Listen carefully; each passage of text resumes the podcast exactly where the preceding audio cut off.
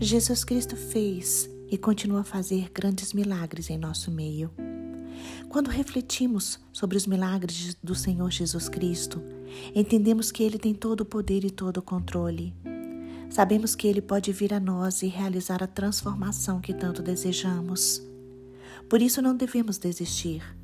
Se precisamos de um milagre, devemos buscar o Senhor. Precisamos clamar e nos humilharmos diante do seu poder, porque Jesus Cristo é o Todo-Poderoso e dependemos exclusivamente dele.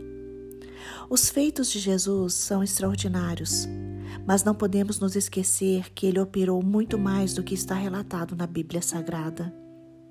O principal objetivo dos milagres de Jesus Cristo é mostrar para o mundo que ele é o Filho de Deus, o unigênito do Pai. Os milagres também retratam a misericórdia do Senhor e o plano de salvação que ele tem para a humanidade. Através dos milagres, Jesus Cristo produz fé em nossos corações.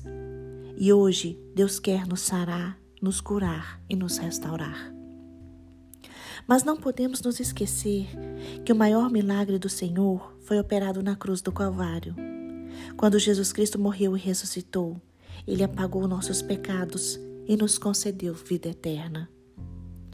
Irmãos, como disse, Jesus fez inúmeros milagres, mas eu vou falar apenas de três deles. Jesus cura um paralítico em Betesda. O Senhor Jesus se dirige a este homem, conversa com ele e descobre que há 38 anos ele espera sua cura. Mas o homem nunca desistiu, ele nunca perdeu a esperança. Jesus pergunta se ele deseja ser curado e o homem responde que sim.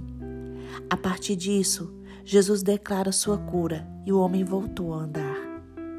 Irmãos, este homem é um exemplo para nós, porque ele não desistiu de esperar pelo agir do Senhor.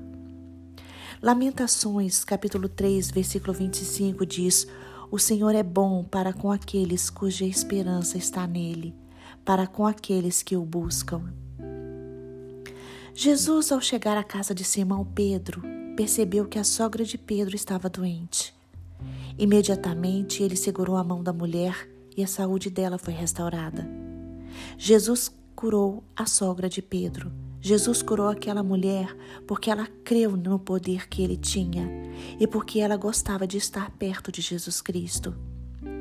Por isso, irmãos, como é bom estarmos perto do Mestre. Perto de Jesus, os milagres acontecem.